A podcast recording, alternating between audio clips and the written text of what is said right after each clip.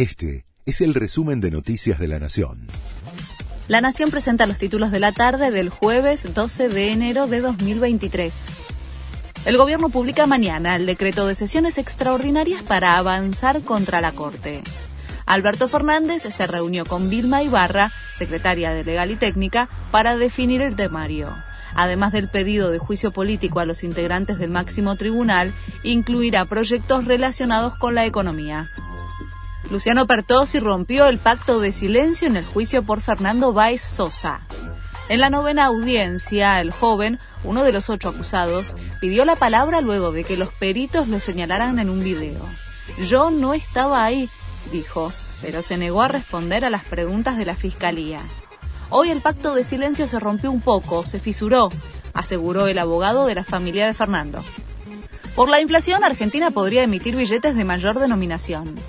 La senadora de Juntos por el Cambio por Tucumán, Beatriz Ávila, presentó un proyecto de ley que impulsa la emisión de billetes de 2.000, 5.000, 10.000 y 20.000 pesos.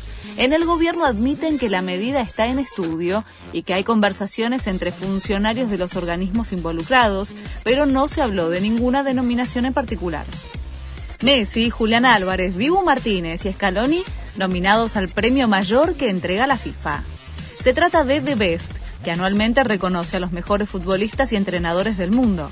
El favorito, como casi siempre, es el capitán de la selección, que compite en la misma terna que la araña. La ceremonia será el 27 de febrero y todos pueden votar en la web de la FIFA hasta el 3 de febrero.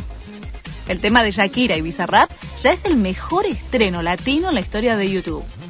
En menos de 19 horas consiguió más de 36 millones de reproducciones, superando el récord de la plataforma que ostentaba Despacito, de Luis Fonsi. La canción se convirtió en el número uno de las tendencias en la plataforma a nivel mundial y la letra del tema es lo más googleado en Internet hoy. Este fue el resumen de Noticias de la Nación.